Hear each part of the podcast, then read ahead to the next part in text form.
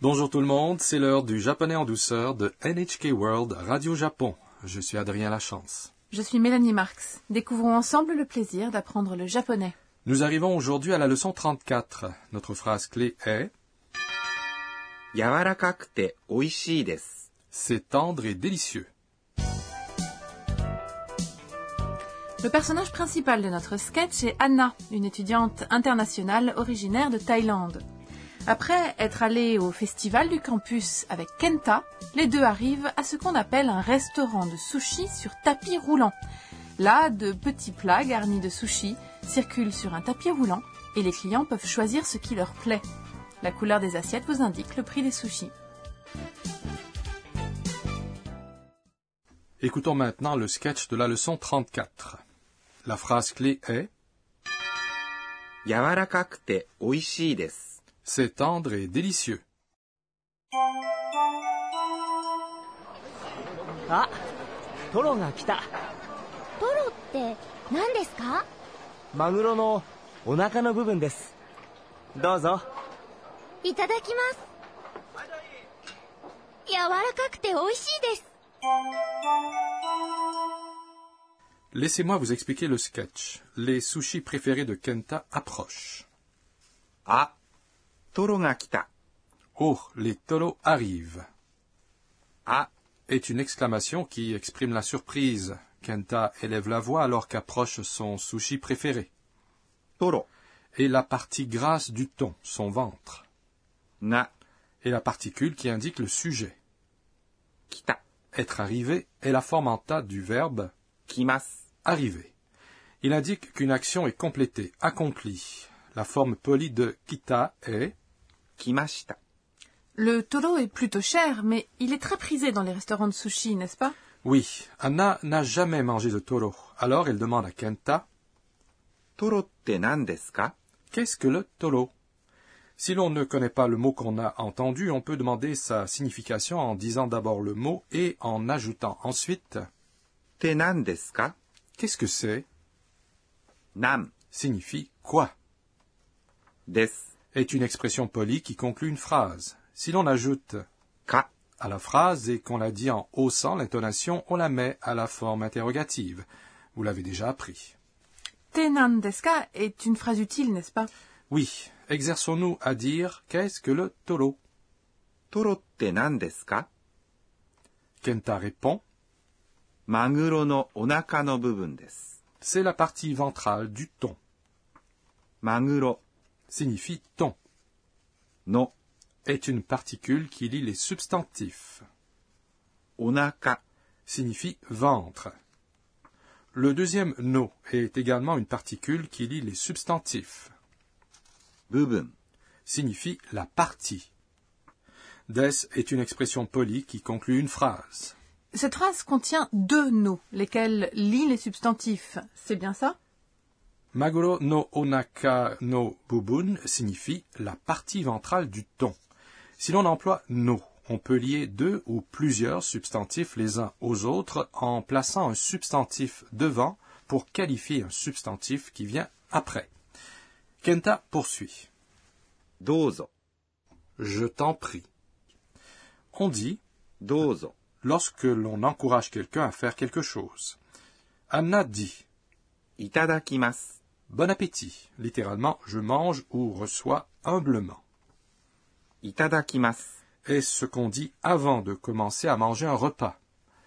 Lorsque l'on a terminé de manger, il est poli de dire ごちそうさまでした。 merci beaucoup pour ce festin. Anna mange du taureau pour la première fois. Est-ce que ça lui a plu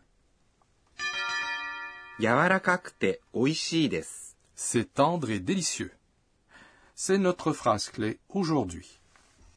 柔らかくて、 Et la forme en T de l'adjectif 柔らかい、 tendre, moelleux, 美味しい。 est un adjectif qui signifie délicieux. Des est une expression polie utilisée pour conclure une phrase. Il n'y a pas que les verbes qui ont la forme en T, les adjectifs également, n'est-ce pas Lorsque l'on emploie à la suite deux adjectifs ou plus, on utilise la forme en T du premier adjectif pour le lier au second adjectif. Donc, dans le cas de yawarakai et de oishi, on met le premier adjectif yawarakai à sa forme en T. Yawarakakute. Et on dit oishi après. Écoutons à nouveau la leçon 34. La phrase clé aujourd'hui est 柔らかくて美味しいです。 c'est tendre et délicieux. あトロが来たポロって何ですかマグロのお腹の部分ですどうぞいただきます柔らかくて美味しいです Passons à notre rubrique Enseignez-nous professeur. La responsable de cette émission, la professeure Akane Tokunaga, nous enseigne le point d'apprentissage du jour. Nous avons appris aujourd'hui yawarakakte, la forme en T d'un adjectif. Veuillez nous l'enseigner plus en détail. Demandons à notre professeur.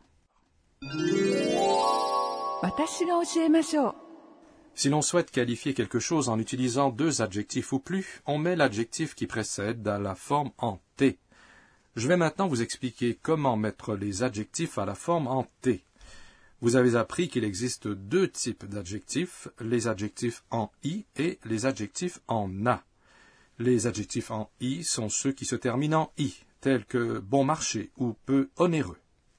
安い、 Pour mettre les adjectifs en i à la forme en t, on remplace la terminaison i par coûter. Bon marché 安い、 devient 安くて、 joyeux, 楽しい、 devient 楽しくて、 l'exception à signaler est い bon.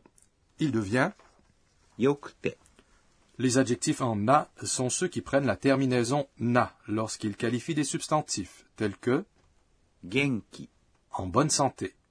Donc, pour dire une personne en bonne santé, une personne se dit 人、 donc cela donne 元気な人、 Pour mettre les adjectifs en a à la forme en t, on attache d à la fin.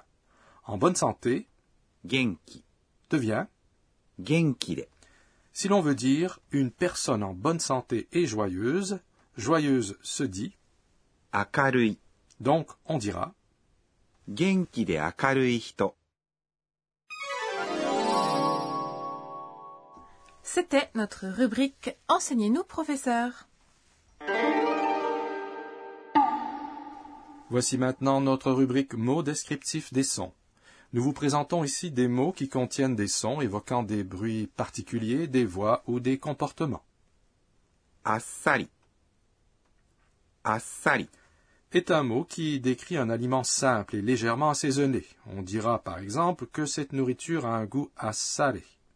Pour dire le contraire de assari, on emploie こってり、こってり、 décrit une nourriture riche en goût et qui est souvent trop grasse ou lourde. On dira par exemple que ces nouilles ramen sont kotteri. Dans notre rubrique mots descriptifs des sons aujourd'hui, nous vous avons fait découvrir あっさり、 et こってり。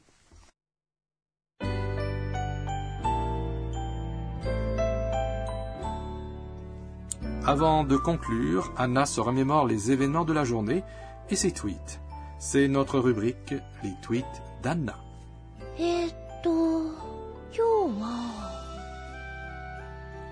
On dit itadakimasu avant le repas en signe de gratitude pour ceux qui ont cuisiné le repas.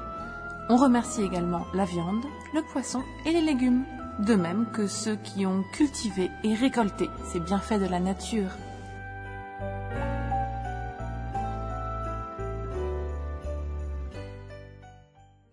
La leçon 34 vous a plu Notre phrase clé aujourd'hui était 柔らかくて美味しいです。 C'est tendre et délicieux.